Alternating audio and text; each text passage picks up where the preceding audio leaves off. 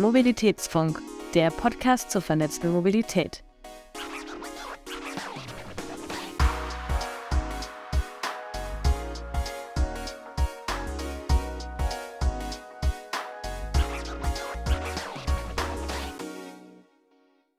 Hallo und herzlich willkommen beim Mobilitätsfunk, eurem Podcast zur vernetzten Mobilität.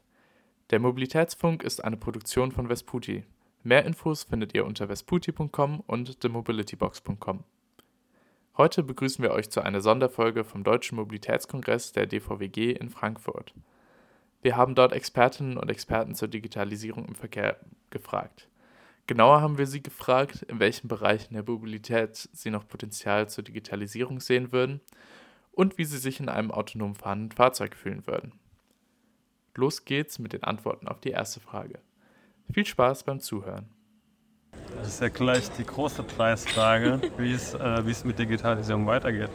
Also ich glaube, es wurden halt schon viele Themen angesprochen. Einerseits gerade was die ganze Infrastruktur betrifft, aber aus meiner täglichen Arbeit auch natürlich das ganze Thema, wie werden Kunden mit Informationen versorgt rund um die Reise, wie kann ich auch meine Reise von Tür zu Tür buchen. Also was ja teilweise im Kontext gar nicht möglich ist, weil man irgendwie sechs Mobilitäts-Apps hat oder auch, wie äh, vorhin schon gesagt, 15 Mobilitäts-Apps.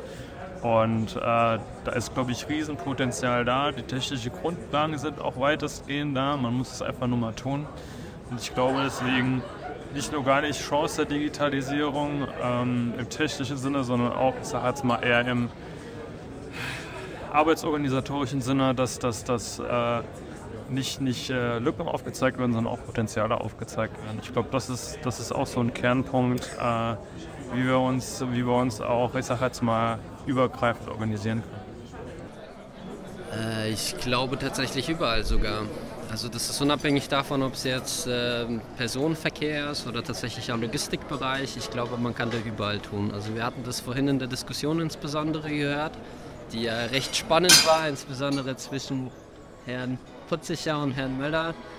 Ähm, da hat man schon rausgehört, dass wir einfach, glaube ich, sehr viel Potenzial haben, ob es jetzt irgendwie im Vertriebsbereich liegt, irgendwie, ob es generell, glaube ich, in der äh, Verbund-Systemstruktur tatsächlich einfach liegt. Ich meine, man muss sich mal bedenken, brauchen wir 160 Verkehrsverbünde in diesem Land brauchen wir jeder einzelne ein eigenes Vertriebssystem, braucht jeder eigene, seine eigene App. Ich glaube, da gibt es auf jeden Fall sehr viel Einsparpotenzial und genau, Digitalisierung ist halt natürlich ein Teil, der dazu beiträgt, entsprechend irgendwie diese, würde ich mal sagen, diese, diese, diese ganzen Bereiche oder diese ganzen Systeme einfach in Einklang zu bringen. Ich glaube tatsächlich dann auch diesen, diesen papierbasierten Faktor, der aus meiner Sicht weiterhin wichtig sein wird, weil es entsprechende Generationen einfach noch gibt, die das nutzen wollen. Ähm, aber ja, wie gesagt, also es ist sehr viel Luft nach oben. Eigentlich in allen, muss man ganz ehrlich sagen. Also sowohl Mobilität, Logistik, ähm, auch über die Verkehrsträger, da gibt es sicherlich überall noch, noch Verbesserungspotenzial kann uns Digitalisierung helfen? Jetzt haben wir, glaube ich, viel zu viel äh, digitale Lösungen. Das Problem ist, dass die nicht miteinander kommunizieren und die Information wird in der richtigen Form zur richtigen Zeit an den Fahrgast bringen, wenn er sie haben will. Äh, also wenn es da eine Lösung gibt, dass das alles irgendwie matcht und auch in Echtzeit beim Fahrgast landet, dann wäre das, glaube ich, eine dankenswerte Aufgabe. Das ist tatsächlich schwierig, weil wir relativ, äh, relativ geprägt ja sind auf, aufgrund unserer Herkunft, aber tatsächlich, ich glaube, in der, in der Interaktion zwischen den verschiedenen Mobilitätsformen ich denke, da ist noch einiges an Potenzial. Es wird immer Bereiche geben, wo wir auf Individualmobilität angewiesen sind. Es wird immer Bereiche geben, wo wir Individualmobilität auch nicht nutzen können, weil es zu eng, zu teuer, zu stressig wird. Ich glaube, die Interaktion, das Verbinden der verschiedenen Verkehrsträger, da wird es tatsächlich wirklich spannend, auch wenn das ein bisschen die, die Herkulesaufgabe ist, den, der, der wir uns alle stellen müssen. Sich als Team verstehen und nicht als Gegensatz, ja. Es gibt immer Leute geben, die aufeinander wohnen, die keinen ja. Haltestelle vor der Tür haben. Wird es geben. Es wird auch immer Leute geben, die hier in Europaviertel heilfroh sind, dass alles ihnen in die Bahn fährt. Ja, auf jeden Fall im Zugang äh, für die Kunden. Ähm, aus meiner Sicht sollte es deutlich einfacher werden, ähm, ÖPNV zu buchen oder Mobilität äh, insgesamt zu buchen, ähm, weil wir ja in vielen Fällen im Prinzip noch zwischen den Apps hin und her springen müssen. Ähm, das sollte aus meiner Sicht äh, einfacher möglich sein und äh, ja, mit, mit meinem Thema autonom fahren, ich glaube, da haben wir noch viel vor uns. Ähm, und auch da müssen wir gucken, dass der Zugang möglichst einfach ist und die Menschen digital, ob das über eine App, über das, eine, eine, eine Website oder äh, wie auch immer der Zugang dann ist, äh, buchen können, ähm, sollte möglichst digital sein. Ähm, ich glaube, überall da, wo wir die menschliche Arbeitskraft standardisiert ersetzen können, ich glaube, da sehe ich großes Potenzial. Ja? Also Faktor Mensch gibt es aber weniger. Überall da, wo wir immer Digitalisierung, KI zum Einsatz bringen können, um das Arbeiten für den Menschen zu erleichtern, ja, ja, sodass der Mensch quasi nicht mehr arbeitet wie ein Roboter, sondern die Maschinen für sich arbeiten müssen. Ich denke vor allem natürlich im ÖPNV, gerade was die Konnektivität angeht, verschiedenste App-Integrationen und so weiter, äh, aber auch im Güterverkehr, vor allem wie wir heute Morgen schon gehört haben, äh, in der Verladung, aber eben auch in, der, ja, in den Wegen sozusagen, also da auf jeden Fall. Ich denke, grundsätzlich kann man das in allen Bereichen noch verbessern, weil es ja auch in den letzten Tagen, sich, äh, in den letzten Jahren sich schon deutlich geändert hat. Aber natürlich auch jetzt hier mit Bezug auf den Mobilitätskongress, ÖPNV ist, glaube ich, ein großes Thema, weil bei vielen ist es halt negativ eingestellt oder es gibt halt die Menschen, die es halt gar nicht nutzen, weil halt so viel Schlechtes läuft. Und ich glaube, wenn man das Ganze aber alles ein bisschen moderner macht und dann digitalisiert, äh, macht das schon noch einen besseren und besseren Eindruck für die Menschen. Mhm. Eigentlich in allen Teilen der Mobilität. Es gibt Bereiche, dort ist das Aufholpotenzial riesig, andere, dort ist schon viel geschafft, aber die, das Potenzial ist überall riesig. Ja, persönlich natürlich ganz klar im Flugverkehr. Da ist ähm, ähm, noch sehr viel Potenzial. Und ich glaube tatsächlich auch im Straßenverkehr. Äh, tatsächlich, ich habe ja den einen oder anderen Vortrag auch mir anhören dürfen. Äh, von daher war ich überrascht eigentlich, wo, an welchen Stellen ist überall. Also äh, ich persönlich bin überfragt, wo vielleicht das größte Potenzial drin steckt. Aber ich glaube, wir haben in allen Bereichen noch Potenzial und äh, Bedarf auch dort noch äh, nachzuarbeiten und nachzuschärfen. Nach den Potenzialen der Digitalisierung wollen wir zudem von den Expertinnen und Experten wissen, wie sie sich in einem autonom fahrenden Fahrzeug fühlen würden. Die, die Frage kann ich tatsächlich ähm, äh, ohne Probleme beantworten, weil ich schon äh, in einem autonomen Fahrzeug mitfahren durfte. Ähm, tatsächlich sogar in zweien schon, wobei bei einem noch ein Sicherheitsfahrer dabei war. Und es ist wie als würde man im Prinzip gefahren werden. Ähm, vom, vom Fahrverhalten her gibt es da fast gar keine Unterschiede.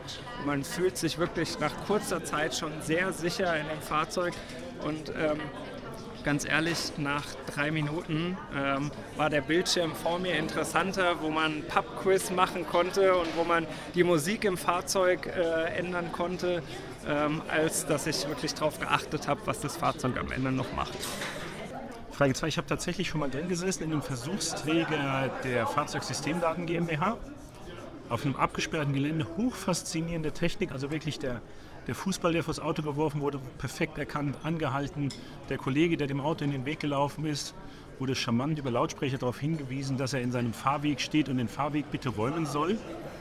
Das funktioniert in abgesperrten, in kontrollierten Umgebungen heute schon richtig gut. Also ich habe mich, ich, mich nicht unwohl gefühlt, ich bin ganz ehrlich es zum Problem wird, wenn wir eben verschiedenste Individuen mit ihren verschiedenen Bedürfnissen wirklich um diese, Entschuldigung, wenn ich das sage, dummen Maschinen stellen und einfach die Herausforderung massiv hochfahren. Solange wir nicht kontrollieren, was wir reingeben und, drauf, und wir darauf reagieren können, wird wahrscheinlich irgendwann die Situation eintreten, dass wir eine Situation nicht mehr kontrollieren über Maschinen und auch nicht über KI, wenn genau diese Situation nie eingetreten ist so ein bisschen Prinzip, äh, Prinzip Tschernobyl oder Fukushima, was, was nutzen wir Hochrechnungen über, über Störfallhäufigkeiten, wenn innerhalb von 40 Jahren zweimal so ein Ding hochgeht. Dann kann es in der Mathematik 40.000 Jahre gewesen sein, Glückwunsch dazu.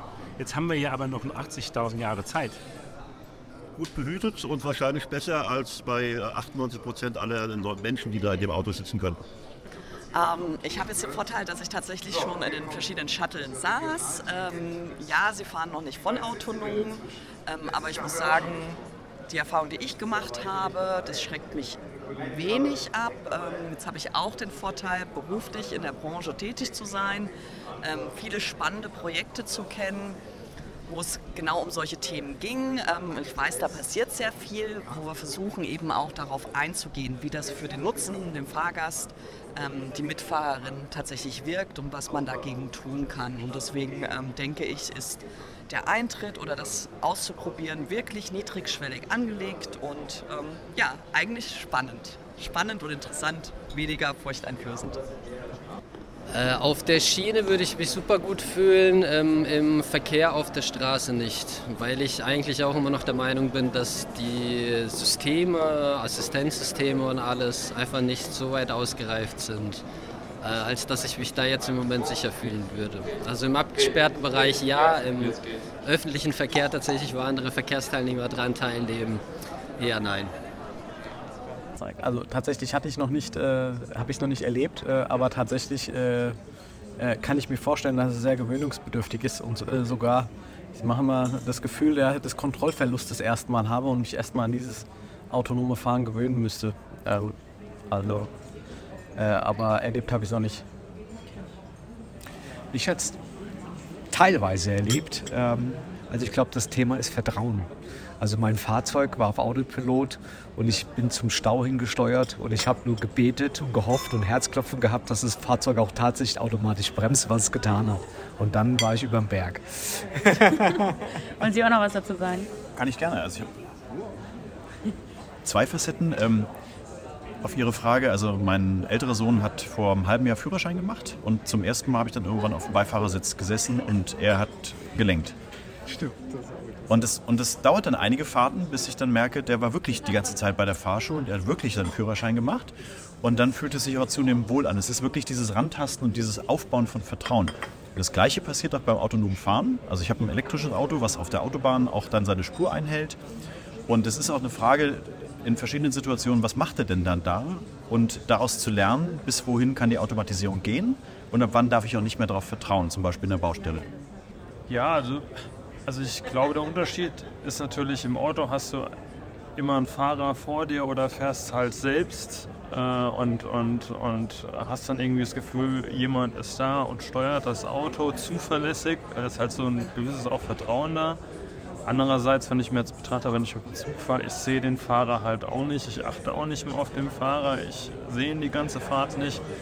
Ähm, am Frankfurter Flughafen äh, gibt es auch schon äh, gibt es auch schon autonomen Maschinenverkehr. In Nürnberg äh, gibt es eine U-Bahn, die autonom fährt. Deswegen wäre ich jetzt, glaube ich, zumindest ich persönlich nicht mit einer großen Unsicherheit behaftet, was das betrifft. Ja, genauso ist. Ich hätte auch gesagt, der Unterschied liegt darin, ob ich mich auf den Schienen bewege, also eben in der U-Bahn, wo ich auch aktuell jedenfalls nicht den Fahrer sehe. Zum einen ist er abgedunkelt, zum anderen bin ich aber auch meistens, wenn ich nicht genau in dem Wagen ähm, mich befinde, wo eben auch der Zugführer drin sitzt, ähm, ja, so weit entfernt, dass ich ihn ohnehin nicht sehe. Und da hätte ich schon eher das Vertrauen. Ich glaube, wenn man das austauschen würde ähm, zu einem autonomen Fahren, dann würde ich das wahrscheinlich gar nicht mitbekommen, wenn ich nicht die Information hätte. Am Anfang unsicher. Ja? Ich habe das schon mal bei Conti gemacht, bei Continental. Auf der Rückbank, das ist dann schon merkwürdig, wenn da vorne keiner sitzt und sich das Lenkrad dreht. Ne? Muss man sich dran gewöhnen. Wenn man selber gerne Autofahrer ist, also selber fährt, dann ist es, glaube ich, nochmal eine größere Umstellung, als wenn man nur in Anführungsstrichen mitfährt. Hm, also ich muss sagen, ich, ich sehe mich eigentlich schon als, ich habe ein großes Vertrauen in diese Technologie und bin auch sehr bereit, mich darauf einzulassen. Ich bin selber tatsächlich noch nie so richtig in einem so einem kommerziellen System mitgefahren. Aber ähm, ich denke, das wäre eine Option, in der ich, ich mich durchaus sehen würde. Ja. Ich glaube, die ersten Male, wenn ich damit wirklich fahren würde, wäre es schon sehr komisch. Also, aber ich glaube, man muss sich einfach dann gewöhnen. Und wenn das nachher zu einer Routine wird, dann ist es in ein paar Jahren, kann man sich das gar nicht mehr wegdenken. Und ich glaube, dann ist das so ganz normal. Aber die ersten Male wird es bestimmt sehr komisch sein. Ich würde mich da sehr gut drin fühlen. Ich glaube auch, dass der deutsche Ansatz, das Ganze Stück für Stück erstmal auf Autobahnen in ganz klar abgegrenzten äh, Bereichen durchzuführen, auch der richtige ist. Äh, habe überhaupt gar keine grundsätzlichen Abneigungen dagegen. Ich war tatsächlich noch in keinem unterwegs, äh, habe aber seit ewigen Zeiten es vor, hier eigentlich mal zu versuchen in Frankfurt, weil es ja dieses eine Projekt gibt. Ähm, ich fände es wahrscheinlich komisch, aber ich glaube schon, dass das irgendwann kommt und dann freue ich mich, dass ich mich selbst nicht irgendwo in ein Auto setzen muss und selbst fahren. Ja, ich hätte auch Lust, das mal auszuprobieren, habe es aber auch noch nicht gemacht. Und auch dieses Frankfurter Projekt ist vorbei, ja. habe mir verpasst. Ähm, und noch schöner sind natürlich diese normal schnell fahrenden, die wir da in dem Video heute gesehen haben. Das, das würde ich schon gerne probieren. Ich würde das auf jeden Fall ausprobieren. Ich fühle mich auch sonst nicht sicher im Auto. Es sind immer, ich weiß auch nicht, immer Unsicherheitsfaktoren dabei. Aber also ich würde nicht gleich mit einer Fahrt auf die Autobahn anfangen, sagen wir mal so. Damit kommen wir auch schon zum Ende der Folge. Das war die letzte Folge für das Jahr 2023. Im kommenden Jahr geht es weiter mit vielen spannenden Gästen, die wir euch gerne vorstellen möchten. Wir wünschen euch eine schöne und geruhsame Weihnachtszeit. Wenn ihr Anregungen, Ideen oder Fragen zu dieser Folge habt, schreibt uns gerne eine E-Mail an mail.vesputi.com. Und noch ein kurzer Hinweis, wenn ihr immer auf dem Laufenden bleiben wollt, könnt ihr unseren Newsletter unter vesputi.com abonnieren. Vielen Dank fürs Zuhören und bis zum nächsten Mal.